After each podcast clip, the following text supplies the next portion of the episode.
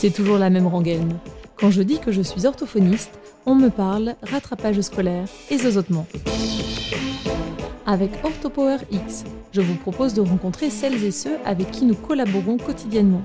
Tous ces professionnels de santé indispensables à la prise en soin globale de nos patients.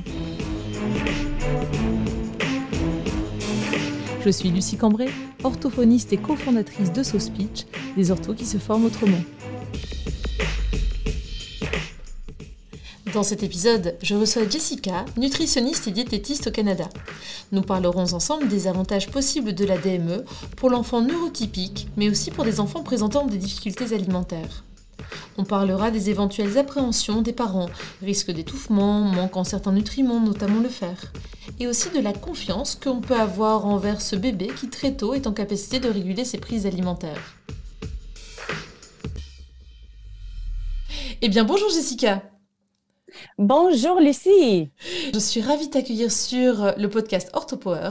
Tu m'as contacté en tant que nutritionniste diététiste, si je ne me trompe, euh, au Canada, euh, pour qu'on puisse échanger, parler de nos champs de compétences si, euh, si proches parfois dans le domaine de la nutrition, donc entre les orthophonistes, les nutritionnistes diététistes, donc comme je le disais au Canada, en France on va davantage parler de, de diététicienne, me semble, enfin tu me diras si je me trompe. Ben, je te laisse du coup te présenter, Jessica, pour euh, les auditeurs comme euh, bah, pour moi, parce qu'on ne se connaît pas encore. Oui, donc euh, ça fait plaisir d'être ici sur le podcast. J'habite à Montréal, au Canada. Donc, vous détectez un accent. Voilà, tout à donc, c'est ça. Au Québec, on, je suis nutritionniste diététiste. Je sais qu'en France, c'est diététicienne. Mm. Donc, donc, c'est ça, je suis la fondatrice du fameux réseau DME qui est international pour les professionnels de la santé.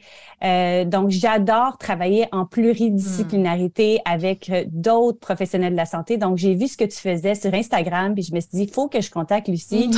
pour, euh, pour jaser. là. T'as bien fait. Comme ça, nous allons jaser ensemble et on va parler nutrition. Et ce qui m'intéresse, en effet, c'est de voir comment tu accueilles tes patients, comment la DME peut être une aide au quotidien avec des enfants qui présentent par exemple, ou des, adultes même, ou des adolescents qui présentent un problème euh, d'oralité, des troubles d'oralité. Euh, est-ce que tu peux nous dire, euh, Jessica, comment tu en es venue à cette profession et ce domaine qui est la nutrition? Oui, donc moi je suis, j'ai toujours été intéressée par l'alimentation. j'ai choisi la diététique tout simplement parce que j'étais bonne en sciences à l'école, puis j'aimais mm. la bouffe. Euh, puis, Un très bon argument. oui, c'est ça. Puis j'ai réalisé toutes sortes de choses à travers mes années d'études, que j'aimais travailler avec les enfants, qu'on vivait dans une culture des diètes. Euh, après avoir gradué euh, de l'Université McGill à Montréal, j'ai travaillé aux États-Unis pendant quelques années avec les nourrissons, les enfants.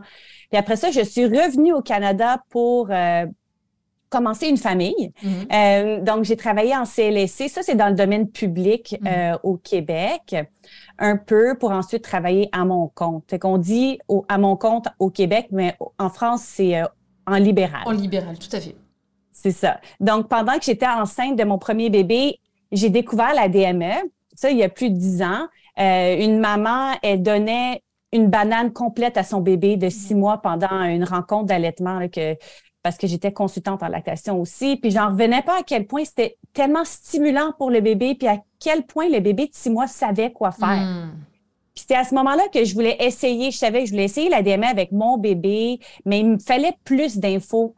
Euh, j'ai lu le livre original de Jill Rapley sur la DME qui est en anglais. Euh, j'ai même contacté Jill Rapley dans le temps pour lui poser des questions sur les études scientifiques, puis il n'y en avait pas tant que ça dans le temps. Euh, j'ai ensuite fait la DME avec mon bébé. C'était vraiment controversé dans le mm. temps. Euh, puis même, je sais qu'en France, c'est encore controversé. Euh, je suis jamais retournée travailler là, dans le domaine public. Mm. J'ai démarré mon entreprise, puis j'ai commencé à donner des ateliers d'introduction des aliments pour les bébés. Et euh, je donnais des ateliers et je discutais de la purée, des, de la DME, mais il y avait très peu de gens qui savaient c'était quoi la DME. Hmm. Avec la DME, les parents donnent des aliments, des gros aliments en morceaux dès leur première bouchée, hmm. comme des boulettes, des galettes, euh, des crêpes et tout ça. Donc, il y avait beaucoup de craintes par rapport à l'étouffement Mhm. et au fer, surtout. Est-ce que bébé peut manger assez? Puis j'ai fait justement une revue de littérature complète à ce sujet-là. Puis à un moment donné, je donnais des ateliers d'introduction des solides partout euh, dans ma province, même aux, États-Unis, en ligne. La DME a ex- explosé au Québec. Mhm. Maintenant, là, presque tout le monde connaît la DME au Mhm. Québec.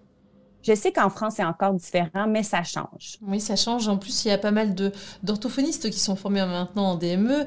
Fanny Badjian qui euh, euh, parle beaucoup de la DME sur son compte Instagram et qui euh, a été présente dans ce podcast pour un épisode complet là-dessus. Et c'est vrai euh, il y a beaucoup de parents qui à la fois ont des craintes concernant les étouffements et puis en même temps sont rassurés par le fait que on propose pas des petits pois ou des cacahuètes bien sûr dès six mois. Il y a toute une progression à suivre.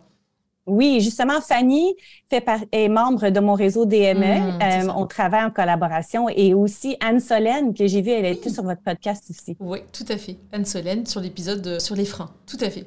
Oui, c'est ça. Puis dans le fond, finalement, c'était en, en 2015. Il y a une euh, nutritionniste qui m'a contactée pour savoir si je pouvais lui vendre mon matériel pour qu'elle puisse donner son premier atelier d'introduction des solides. Puis elle avait juste pas le temps de créer une présentation, de faire des recherches scientifiques, de créer tout le matériel. Puis c'est comme ça que j'ai créé le réseau DME au Québec. Puis les euh, nu- nutritionnistes étaient tellement contentes là, qu'en deux semaines, elles pouvaient donner leur premier atelier. Ah. Puis pour moi, ça me donnait plus de temps pour connecter avec les pionnières dans le champ de la DME, de faire des contacts, des recherches. Euh, fait que c'est ça. Puis euh, maintenant, j'ai arrêté de donner des ateliers aux parents, puis c'est tout ce que je fais. Je gère mon réseau Ah de professionnels de la santé. D'accord. Euh, fait que c'est comme ça, je peux vraiment travailler en multidisciplina- multidisciplinarité. Puis, dans le fond, quand on a quelque chose comme une question, euh, quelque chose comme en tant que nutritionniste, on n'a pas toutes les réponses non plus. Fait que, tu sais, moi, c'était c'est comme ça que j'avais contacté Fanny. J'ai dit, ah, qu'est-ce qu'on peut faire si un bébé n'amène pas les aliments à sa bouche, par Mhm. exemple? Fait que là, on, le Fanny, elle, elle, elle est membre du réseau, fait qu'on peut en discuter ensemble. Euh, fait que c'est pour cela, avec le, le réseau, j'invite quatre conférencières par année euh, pour donner des formations, pour qu'on reste vraiment à l'affût des nouvelles pratiques, Hmm. des nouvelles études. Là. Fait que c'est pour ça que c'est intéressant de travailler ensemble. C'est toujours enrichissant de travailler entre professionnels de- et de, de pouvoir euh, euh, échanger euh, euh, nos, nos connaissances et euh, se compléter finalement. C'est hyper intéressant en effet. Mhm. Tu évoquais, euh, Jessica, du matériel euh, que, tu, euh, que tu utilisais en atelier. Est-ce que tu aurais comme ça un ou deux ou trois incontournables dans les matériels que tu préconises d'utiliser? Est-ce que c'est par rapport à la, la préparation des différentes textures ou ce sont plutôt des ustensiles de cuisine adaptés aux enfants qui, qui commencent la? DME Fait quand je dis matériel, c'est les membres obtiennent tout ce dont ils ont besoin pour donner leur premier atelier. Donc, une Mm, ça. présentation préfabriquée avec les notes d'allocution. Puis, le matériel, c'est euh, des documents que j'ai créés. Donc, euh, des euh, de maximiser Mm. euh, l'apport en fer chez le bébé euh, ou euh, des, premiers, des idées de premiers aliments ou une checklist d'allergènes, l'introduction Mm. des allergènes et tout ça. Mais en termes de, de matériel Oui, comme en tant que tel, ustensile, Oui. tu sais, avec, avec la DME, on- n'a pas besoin de grand-chose. C'est vraiment euh, très simple. Mm, tout à fait. Et justement, par rapport à ça, euh, tu évoquais les questions des parents. Donc, euh, euh, la crainte à laquelle tout le monde pense, c'est vraiment le risque d'étouffement, de fausse route. Est-ce qu'il y a des, euh, des craintes, des appréhensions ou des questions qui reviennent souvent de la part des professionnels de santé? Oui, de la part des professionnels de la santé, c'est certain qu'est-ce qui arrive en premier, c'est euh, la peur de l'étouffement. Oui, c'est ça. Comme les parents, finalement. Oui, ben c'est ça, puis c'est vraiment Mm. semblable aux parents. Oui. Euh, L'autre chose, c'est euh, la peur que le bébé ne peut pas manger suffisamment de calories Mm. ou de consommer suffisamment de nutriments avec Mm. la DME. Euh, et il y a la question la plus fréquente que je recevais avec euh, pour les ateliers pour les parents, puis les, les professionnels de la santé aussi reçoivent cette question-là, c'est mon bébé prend du temps à manger. Oui. Donc, après trois, quatre jours, les, les parents contactent les professionnels de la santé et disent Ah, je voulais faire la DME, mais ça marche vraiment pas, mon bébé ne mange pas grand-chose. Mm. Mais euh, comme ça, on a toutes, euh, toutes les, les, réponses là euh, ou les questions à poser aux parents pour hmm. voir qu'est-ce qui se passe. Mais la plupart du temps, c'est qu'il faut laisser les bébés le temps de découvrir et d'explorer les aliments. Il y a plusieurs étapes avant d'avaler les aliments. Tout à fait. Et il y a aussi l'idée que euh, l'enfant a peut-être besoin aussi de jouer. Alors jouer, ça peut être connoté négativement pour, euh, dans certaines cultures ou dans certaines familles, parce qu'on n'est pas censé jouer avec la nourriture, mais euh, juste porter à la bouche et, manger, ingérer. Sauf que l'enfant qui fait l'expérience des, différentes textures, des, des différentes températures, bah, prend le temps vraiment d'explorer. Et, et donc il faut peut-être passer euh, ce, cette appréhension supplémentaire pour certains parents de se dire bon bah là il joue avec la nourriture avant de porter à la bouche il joue jouer est tellement important. C'est tellement important de laisser le bébé jouer avec les aliments, puis hmm. ça, fait partie du processus de découverte. Oui, tout à fait. Hmm.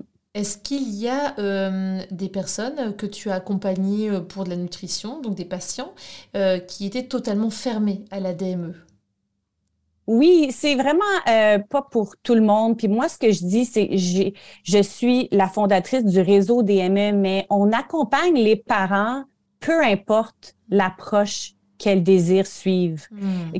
qu'ils ou elles désirent suivre. C'est certain que éventuellement, les bébés devront manger des morceaux. Ils vont pas rester sur à manger des purées toute leur vie. Mm. Donc, euh, c'est certain de c'est d'entretenir une bonne conversation avec la famille pour voir, tu sais, puis tout pour voir comment ils veulent procéder, mm. quelles sont leurs craintes et toutes les familles vont procéder un peu différemment. Oui, c'est vrai. C'est des accompagnés où ils sont mm. et de voir comment est-ce que le bébé peut combler leurs grands besoins nutritionnels et que ça soit une approche qui est sécuritaire. Hmm, tout à fait. Alors du mm. coup, pour parler de sécurité, euh, d'un point de vue pratique, quels sont les repères que tu peux donner aux parents ou aux professionnels de santé qui auraient ces risques, en effet, euh, ces risques, ces appréhensions concernant les, les risques de fausse route? Euh, Est-ce qu'il y a des, des tailles sécuritaires oui, justement, Juliane, ma stagiaire de l'Université McGill, euh, elle vient de créer une euh, documentation pour les membres de mon réseau sur euh, les précautions à prendre mhm, quand on fait la DME. Et puis, moi, dans le fond, sur ce, document-là, on parle de les parents, souvent, ils veulent faire la DME plus tôt. Hmm. ils veulent commencer plus tôt ah, vers, euh, vers quatre mois, je vais commencer à donner, euh, je sais pas, euh, un morceau d'avocat à mon bébé. Mais il faut vraiment s'assurer que le bébé soit prêt. Puis hmm. habituellement, c'est vers l'âge de six mois hmm. que le bébé soit prêt. Fait de ne pas commencer trop tôt. Hmm. Et l'autre chose, c'est d'offrir des aliments qui sont sécuritaires, qui sont assez gros parce que la coordination du bébé est très limitée. Euh, vers six mois. C'est vraiment capable d'ouvrir et de fermer sa main. Mm. Donc, des gros morceaux qui sont assez mous, est-ce qu'ils vont pouvoir euh, écraser entre leur langue et leur mm. palais? Euh, puis c'est certain d'assurer un minimum de distraction parce qu'on veut pas que le bébé soit en train de, de regarder partout, que vraiment que le bébé ne soit pas affamé, mm-hmm. euh, qu'il soit pas super fatigué, juste de choisir un bon moment pendant la journée et euh, d'assurer que le bébé soit installé dans une chaise haute à 90 degrés et pas mm-hmm. comme euh, basculer vers l'arrière. Oui, tout à fait. L'installation est hyper importante. Il faut que le bébé puisse se tenir assis rester assis, en tout cas enfin rester mhm. dans le sens euh, sans, sans, aide, euh, pas calé sur, euh, sur un, adulte, c'est vraiment dans son siège. Donc c'est pour ça qu'on dit en général communément vers l'âge de six mois finalement. C'est ça. Hein. Exact. Et aussi d'éviter les aliments à risque d'étouffement. Mhm. Donc, de ne pas offrir des aliments qui sont ronds, petits, durs, mhm. Euh, pour, euh, pour éviter le résétissement. Puis aussi indiqué dans, dans la, documentation, c'est de toujours s'assurer que le parent ait suivi un cours de premiers soins parce qu'on ne sait jamais, euh, je pense que c'est 50 des Là, c'est les orthos qui vont être plus au courant de la statistique, là, mais les étouffements ont lieu souvent avec des objets et non des aliments. Hmm. Donc, il faut, faut juste quand même s'assurer que le parent sache quoi faire en cas d'urgence. Tout à fait. Est-ce que tu préconiserais, Jessica, que les, parents euh, euh, aient toujours une aide, de l'aide d'une nutritionniste, d'un diététicien, euh, d'un orthophoniste, pour pouvoir se lancer dans la DME ou selon toi, juste de, lire un bouquin dans lequel il y a déjà pas mal de préceptes, ça, peut suffire?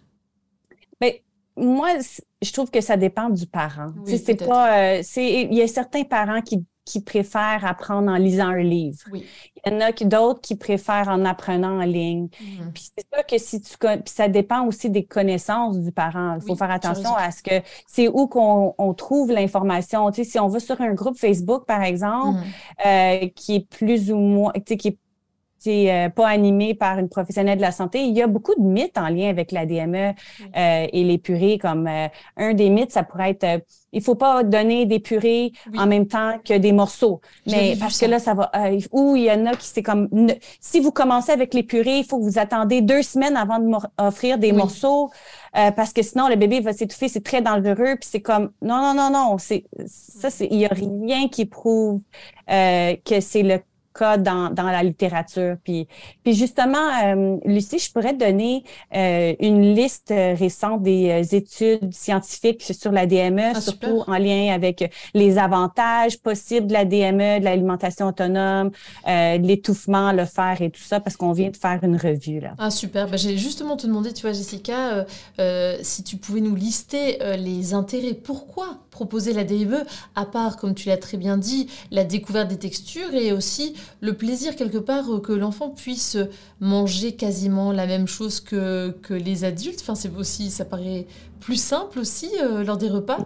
Euh, et je pense aussi au, à l'avantage d'avoir découverte au niveau gustatif, au niveau des flaveurs, au niveau des textures, qui soit bien plus riche que d'avoir juste bah, des purées ou du moulinet en fait. Euh, est-ce qu'il y a d'autres intérêts euh, que tu connais et dont tu pourrais nous parler, Jessica? Oui, euh, justement, c'est certain que ces avantages-là euh, sont importants, euh, mais il y a un certain engouement là, par rapport à la DME. C'est ce qu'on a fait récemment, c'est une, une, revue de la littérature, juste pour essayer de voir quels avantages, quels sont les avantages possibles de la DME. Puis c'est certain que là, je, je vais te, je vais t'envoyer la liste, mais mm-hmm. par exemple, c'est ça, il y a avec la DME, les parents offrent une variété d'aliments, de couleurs, de textures. On voit une réduction de la sélectivité alimentaire. Ah oui. Donc, du picky eating. Donc, euh, il y a aussi un meilleur contrôle des signaux de faim et de satiété. Mm-hmm. Euh, on voit ça dans quatre nouvelles études de 2018 à 2021. Mm. On a une alimentation autonome plus tôt parce qu'à mm. chaque moment de repas ou de collation, le bébé se pratique. Mm-hmm. Euh, il y a euh, euh, un grand développement au niveau oromoteur, une plus grande fosse masticatoire hmm. également, une meilleure coordination main-bouche, une amélioration de la coordination motrice fine et hmm. globale et énormément de sensations de stimulation sensorielle. D'où l'intérêt d'utiliser éventuellement la DME dans les cas de troubles de, l'oralité alimentaire pédiatrique, parce que c'est vrai ah que s'il y a euh, euh, des, des, réticences, euh, parfois des, des, réflexes nauséeux à chaque fois qu'un nouvel aliment est introduit ou une texture particulière est essayée, c'est vrai que la DME peut tout à fait aider à, à désensibiliser ou en tout cas à ouvrir le panel des sensibilités euh, qui sont supportées par l'enfant en fait. Oui, ça c'est vraiment un bon point. Euh, on parle souvent euh, des, du développement du, du bébé, ben, l'introduction des aliments complémentaires chez le bébé né à terme et en santé, donc neurotypique. Mm-hmm. Mais pour les bébés qui ont des gags récurrents, mais c'est mm. certain que le gag, le réflexe nauséeux, mm-hmm.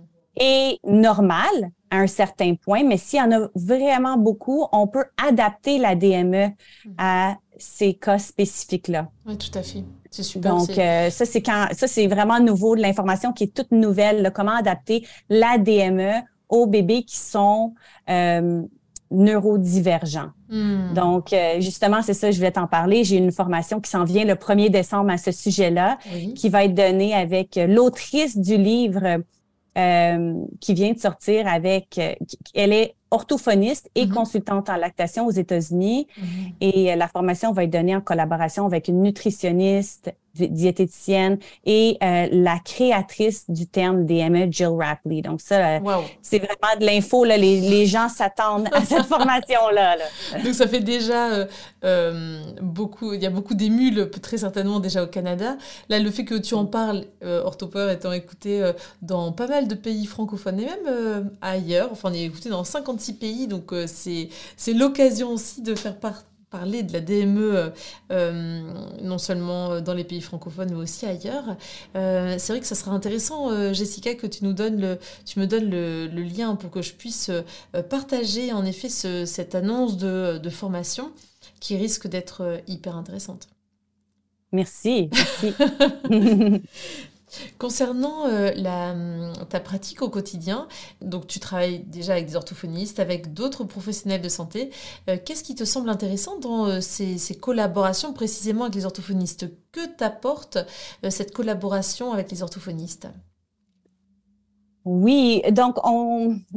il y a environ quatre ans, j'ai contacté Fanny Abadjian, qui est orthophoniste en, en France, parce que moi, en tant que diététicienne, j'avais pas toutes les réponses. Mhm. Euh, je pense que c'est avec elle, il y avait, j'avais des questions en lien avec le fait que certains bébés mettent beaucoup d'aliments dans leur bouche à la fois. Oui. Qu'est-ce qu'on fait dans ce cas-là? Mhm. Comme en tant que nutritionniste, moi, je savais, je connaissais pas la réponse. J'avais quelques pistes mhm. à place de faire des recherches sur Google. Je voulais vraiment l'avis d'une orthophoniste. Donc, j'ai invité à, s'abonner au réseau DME. Puis, euh, c'est ça, on peut vraiment, on, on a réalisé qu'on peut vraiment travailler idéalement, là, la combinaison diététicienne orthophoniste, là, euh, on peut vraiment travailler en oh, complémentarité. Tout à fait. Et justement, par rapport à ce, profil d'enfants qui mettent beaucoup euh, en bouche euh, pour, ben, avant de déglutir, quelle était la, la, réponse de Fanny? Parce que je pense à justement une patiente, il m'a semblé, que euh, le fait de beaucoup mettre en bouche pour cette patiente-là, cette jeune patiente, c'était parce que le réflexe de déglutition n'était pas suffisamment euh, aiguisé, en tout cas n'était pas réactif et que l'enfant devait mettre beaucoup avant de déglutir euh, fortement, mais peut-être qu'au regard de la DME et de tout ce que vous savez sur la DME, il y a d'autres choses qui vous sont venues. Est-ce que tu veux bien nous en, nous en parler aujourd'hui, Jessica? Oui, ben c'est ça. Elle m'a vraiment fait réfléchir. Ça peut être une hyposensibilité. c'est ça. Mhm. Ça peut être une hypersensibilité. Mhm. Ça pourrait être même des défis oromoteurs mm. ou même de la douleur en avalant. Mm. Euh, ça peut même être un manque d'intérêt. Là, donc, euh, tu sais, le choix des aliments est vraiment important. Fait qu'on apprend des stratégies avec les orthophonistes, quoi faire, comme donner des mm. petites bouchées, euh, donner des aliments en plus petits morceaux, prendre une gorgée. Elle m'avait expliqué toutes sortes de de tactique là, pour, euh, pouvoir aussi euh, utiliser une tasse ouverte. Mm. Puis vraiment apprendre le nourrisson à aider le nourrisson à explorer dans sa bouche avec des jouets de dentition, de mm. stimulation, tout dépendant de ce qui se passe. Oui, tout à fait, parce que c'est vrai qu'à partir du moment où il y a une déglutition qui arrive un peu trop tard ou qui ne se fait pas au moment opportun euh, euh, ou à un moment satisfaisant, les parents peuvent aussi se rendre compte qu'il y a trop dans la bouche, que l'enfant continue à mettre et, n'avale pas. Dans ces cas-là, en effet, ça peut être un défaut de sensibilité, soit hypo ou hyper, comme tu l'as très justement dit, et tout ce qui va être découvert de la bouche avec euh, eh ben, d'ailleurs des textures différentes, comme dans la DME, ça c'est du pain béni pour apporter pour tenter d'apporter une réponse à ce type de problème, justement. Oui, exactement. Au niveau de, des, manques en fer, parce que c'est vrai que là, c'est vraiment un domaine, pour le coup, euh, dans lequel on peut ne pas du tout être euh, formé, bien sûr, en orthophonie, euh, ou alors on peut être sensibilisé parce qu'on a fait une formation particulière ou parce que nous-mêmes, on a été, euh, par le biais de nos enfants, d'un proche, nous-mêmes, touchés par une carence, concernés par une carence en fer ou dans d'autres nutriments. Est-ce que tu pourrais nous dire un peu bah, comment ça se passe pour toi? C'est tout ton métier, bien sûr, tu vas pas développer ici comment, comment tu fais, mais je suppose que ça passe déjà par une prise de sang, peut-être. Oui, euh, donc, euh, C'est certain que, ouais, c'est ça. On a une formation complète sur euh, éliminer la confusion par rapport au fer, au végétarisme euh, et tout ça euh, avec le réseau DME, mais je peux vous en parler un petit peu. Donc, c'est ça, surtout si c'est plus lent pour que le bébé commence à manger, les parents commencent à s'inquiéter par rapport à l'apport en fer. Oui, Donc, ce qu'on recommande, c'est moi, j'essaie de rester euh, loin des chiffres, donc des milligrammes et des quantités et tout ça, c'est qu'on recommande euh, d'offrir euh, un aliment riche en fer deux fois par jour, quand l'enfant commence à manger deux fois par jour. Mm-hmm. Donc, on, on, reste quand même général et c'est ça, j'ai un document où est-ce que, je donne, où est-ce que, tiens, avec les aliments qui sont riches en fer. Et ce qu'on peut faire, c'est, on veut pas compliquer la chose, là, mais on peut il y, a, certaines stratégies qu'on a pour augmenter l'apport en fer et l'absorption du fer dans le corps. Donc, mm-hmm. en combinant un aliment qui est riche en fer, donc, euh, par exemple, euh, ça pourrait être euh, une boulette de viande ou une boulette de légumineuse ou un burger ou un burger, comme vous dites en France. Mais c'est très bien de le dire à l'américaine, c'est parfait. Ça ouais. d'exotisme au podcast aussi. Mais je suis habituée parce que même avec le réseau, j'ai créé un lexique parce que là, je me disais, là, il y a certains mots qu'on dit qui sont vraiment différents à, de la France. Fait que là, on va se mettre, on va se faire un lexique pour qu'on puisse se comprendre. Et puis, on se comprend à 99% du temps. Oui, c'est C'est super intéressant. Fait que, en tout cas, en combinant un aliment qui est riche en fer avec un aliment qui a beaucoup de vitamine C, la vitamine C peut augmenter l'absorption du fer jusqu'à 50 à un même repas. Fait qu'on a des stratégies comme ça qu'on peut faire avec euh, les bébés, mais vraiment juste en, offrant un aliment riche en fer deux fois par jour chez les bébés. Alors, par exemple, euh, permets-moi de te couper, Jessica. Si c'est une boulette de viande, qu'est-ce qui va vraiment faciliter l'absorption du fer comme aliment riche en vitamine euh, C? Ça serait, parce que moi je pense directement aux agrumes, mais on va pas forcément mettre d'agrumes avec de la viande. Non, c'est ça. Mais tu sais, quand, les bébés commencent à manger, c'est un peu, euh, ça pourrait être une boulette de, viande ou de légumineuses si la famille est végétarienne. Ça pourrait être comme euh, des pois chiches euh, écrasés ou du humus comme tartiné sur un, autre aliment. Mais ça pourrait être avec un morceau de d'orange, par exemple. C'est vrai, oui, tout à fait. C'est un peu comme aléatoire un peu, mais ça pourrait être aussi un morceau de tomate. La tomate contient beaucoup de vitamine C. Ah oui des, exemples comme ça. Hmm. Surtout qu'en plus, euh, souvent je vois dans les assiettes euh, euh, d'enfants qui, qui bénéficient de la, DME, qui mangent selon bah, des préceptes de la DME, on voit souvent qu'il y a les différents aliments, mais même le dessert en fait proposé ensemble. Donc finalement, c'est une bonne chose que l'enfant puisse combiner. bien sûr, les parents iront penser de combiner certains aliments, mais finalement, l'enfant peut chipoter un peu et aller euh, dans euh, le plat de résistance, dans le dessert, en combinant les deux. Euh, bon, tu me diras en même temps, tout est combiné dans le ventre lors de la digestion, donc c'est pas vraiment bien grave que ça soit pas pris en même temps, si oui, ça dépend des familles. Il y a des familles qui décident de faire ça. Comme ça, ça neutralise les aliments. Il n'y a pas comme ah le dessert qui est sur euh, comme euh, qui est tellement important à la fin qu'il faut manger certains aliments pour ensuite euh, manger le dessert. Puis il y a des gens qui puis moi je fais ça aussi avec ma famille. C'est j'ai des enfants qui sont plus grands là. C'est comme on, a, on offre tous les aliments en même temps. Il y a mm. certains enfants qui vont se diriger vers le dessert en premier. Mm. mais j'appelle même pas ça un dessert. C'est comme c'est c'est si c'est un gâteau, j'appelle ça un gâteau vraiment pour neutraliser les aliments, euh, on peut offrir tous les aliments en même temps. Puis on parle aussi, euh, il y a un grand principe euh, de base là qu'on qu'on apprend en tant que diététicienne, c'est le principe de la division des responsabilités. Donc ça, c'est qu'on on explique tout simplement que le bébé est en charge de savoir quelle quantité manger et s'il veut manger, hmm. et le parent est en charge du choix des aliments. Hmm. Donc, comme ça, il y a une division des responsabilités et on fait vraiment confiance à un bébé de savoir quelle quantité manger et même hmm. quel aliment choisir, euh, comme on le fait depuis la naissance finalement. tout à fait. C'est intéressant parce que là, par rapport à la culpabilité euh, qu'on retrouve très souvent chez les parents qui se disent mais est-ce que j'ai bien fait? Est-ce que j'ai bien donné? Est-ce que c'était suffisant? Est-ce que, en fait, finalement, le, est-ce qu'on peut se dire que le bébé euh, se régule de lui-même et il arrive euh, à, s'arrêter, à satiété, en fait? Oui, mais c'est comme ça qu'on apprend, qu'on enseigne ça au bébé, c'est en pratiquant et de savoir comment est-ce qu'on se sent quand on a plus faim, quand on, hmm. quand on est euh, satisfait finalement. fait que on, on, apprend, euh, on enseigne ça au bébé euh, avec la pratique. Puis c'est ça qui est vraiment important, là, comme dès la première bouchée, de faire confiance. Puis peut-être que oui, à un moment donné, il va trop manger ou il va pas assez manger parce qu'il y a trop de distractions, il va être malade ou quelque chose comme ça. Il y a, il y a des cas spécifiques comme ça, mais c'est comme ça qu'on qu'on montre au bébé comment faire. C'est avec l'expérience finalement. oui, tout à fait. Donc là, vraiment, c'est un beau message parce qu'on sait que les parents peuvent se faire confiance. Il n'y a, a qu'eux qui connaissent aussi bien leur bébé.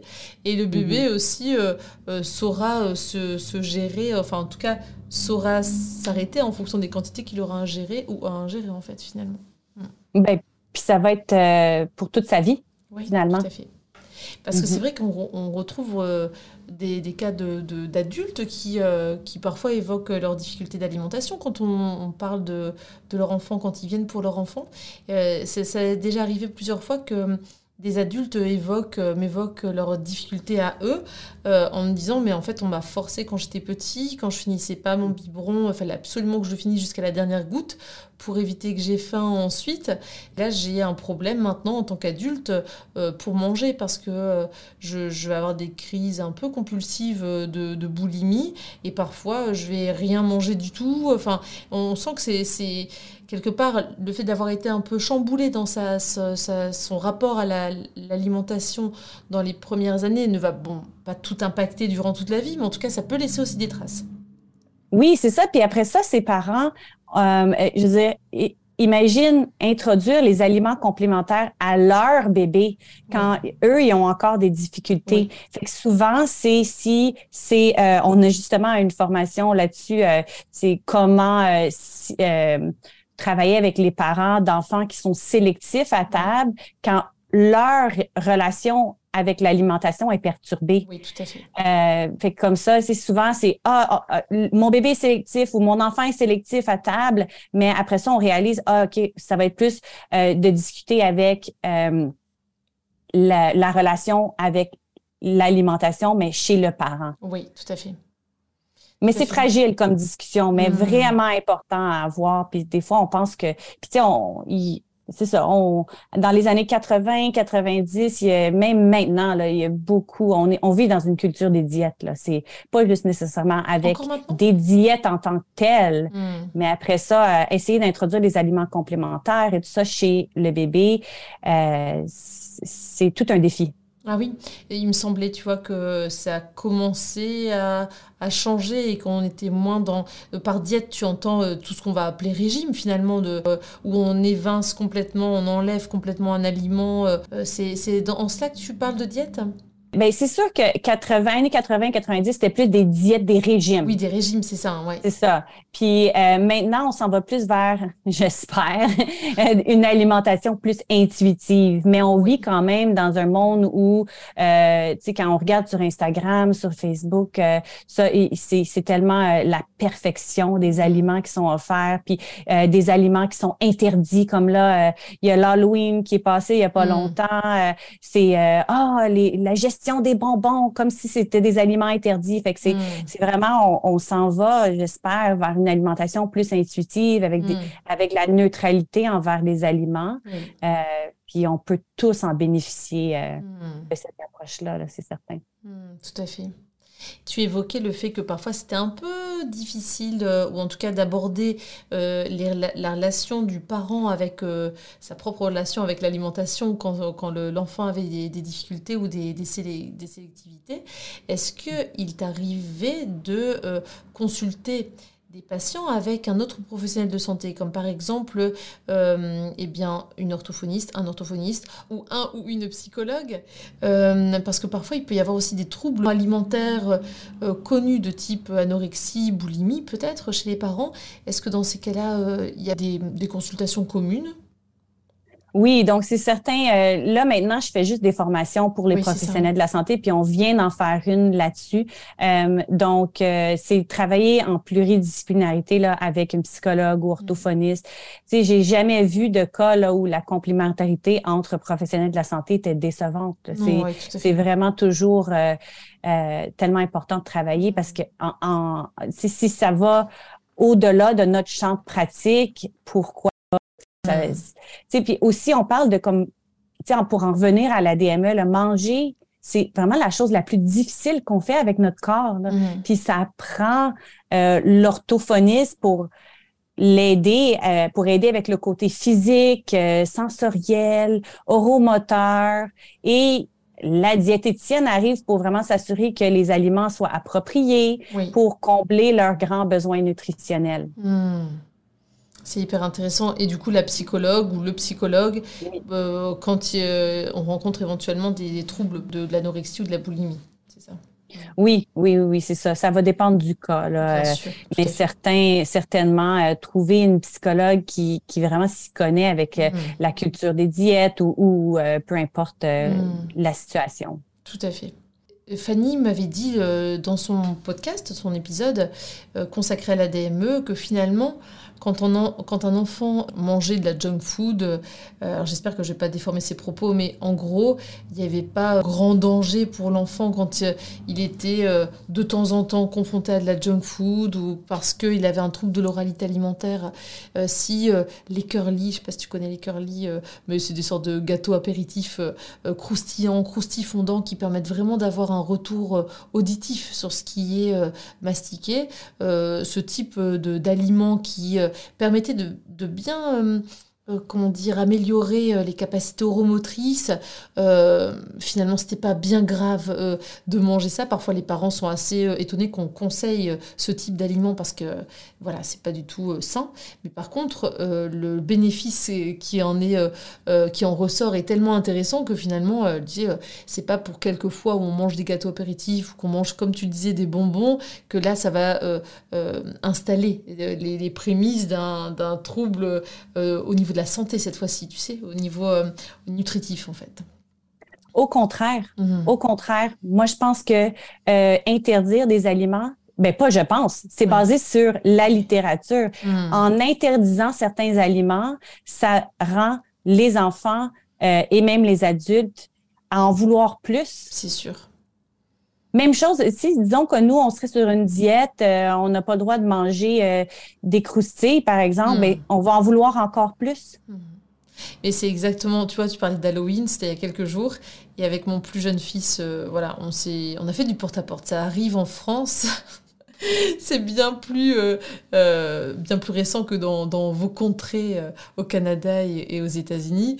donc on a fait du porte-à-porte, déguisé et tout ça, donc avec ses copains. Et j'ai croisé des enfants qui mangeaient en direct live tous les bonbons qu'ils avaient reçus.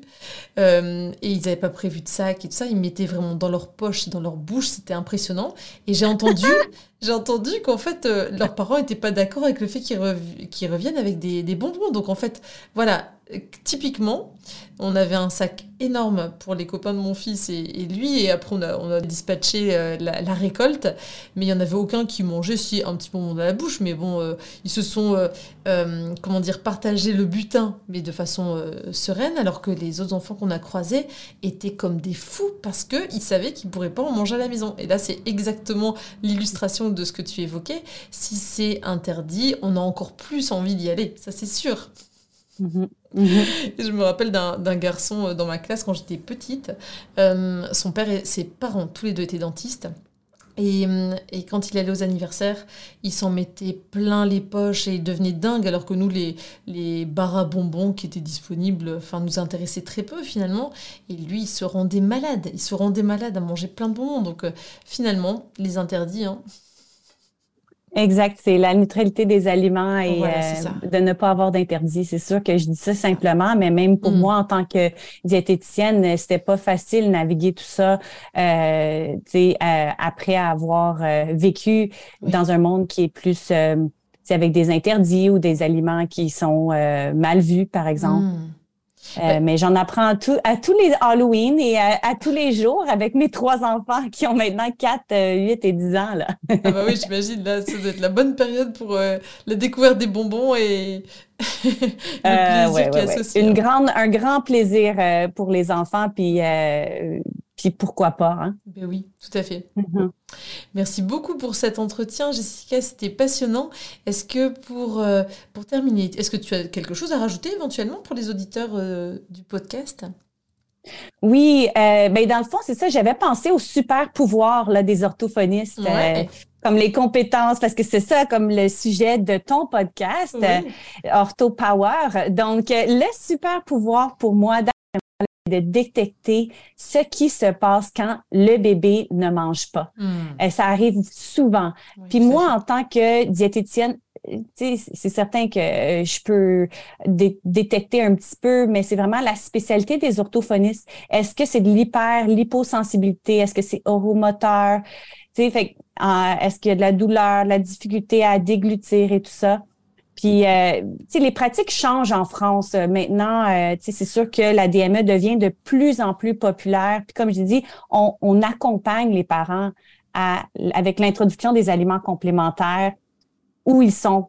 Donc, peu importe l'approche. Euh, donc, c'est ça. Avant que je parte, j'aimerais dire que si vous êtes orthophoniste et vous voulez vous abonner au réseau DME pour de la formation sur l'alimentation du nourrisson, euh, n'hésitez pas à aller à instituthealthly.com. Donc, c'est healthy avec un extra L. Je vais euh, l'envoyer à Lucie pour qu'elle le mette hmm. dans les notes. Et euh, vous tapez le code Lucie à la caisse. Et, et, vous allez avoir un rabais de 50% Wow! Donc, comme ça, là, vous allez avoir vraiment une, une formation de 35 heures sur l'alimentation du bébé, ah euh, une présentation préfabriquée sur l'introduction des solides, les notes, la documentation et quatre formations en direct par année. Euh, donc, la programmation 2023 vient de sortir, là, mais je veux vous inviter à la prochaine formation qui, euh, qui s'appelle le guide de la DME adaptée pour les bébés neurodivers à l'intention des professionnels de la santé. Là, je vous en ai parlé un petit peu, mais je veux vous en reparler. Donc, c'est génial.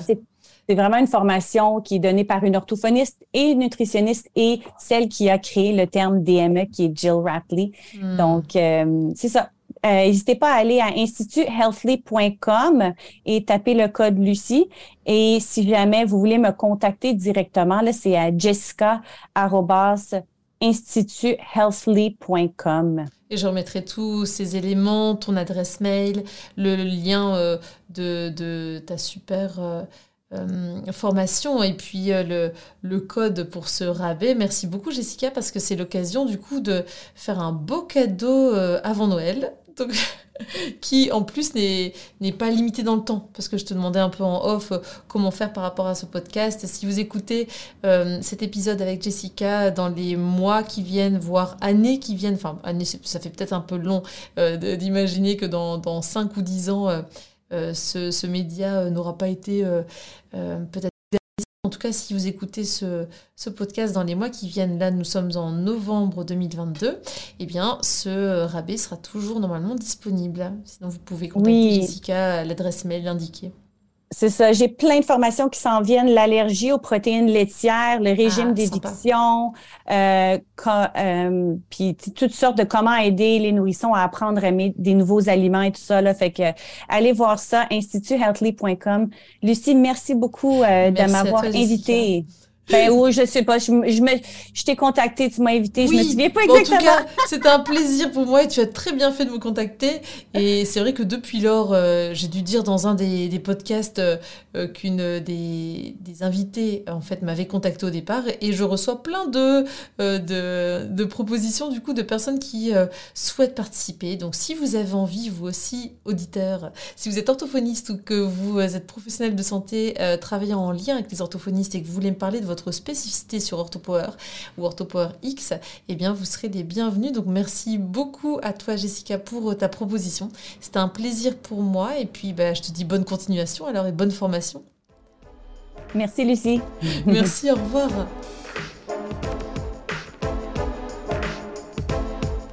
Voilà, j'espère que ce nouvel épisode d'OrthoPower vous a plu. Si c'est le cas, Je vous invite à vous abonner sur votre plateforme de podcast favorite, d'y laisser un commentaire et une note 5 étoiles pour que notre métier soit connu et reconnu.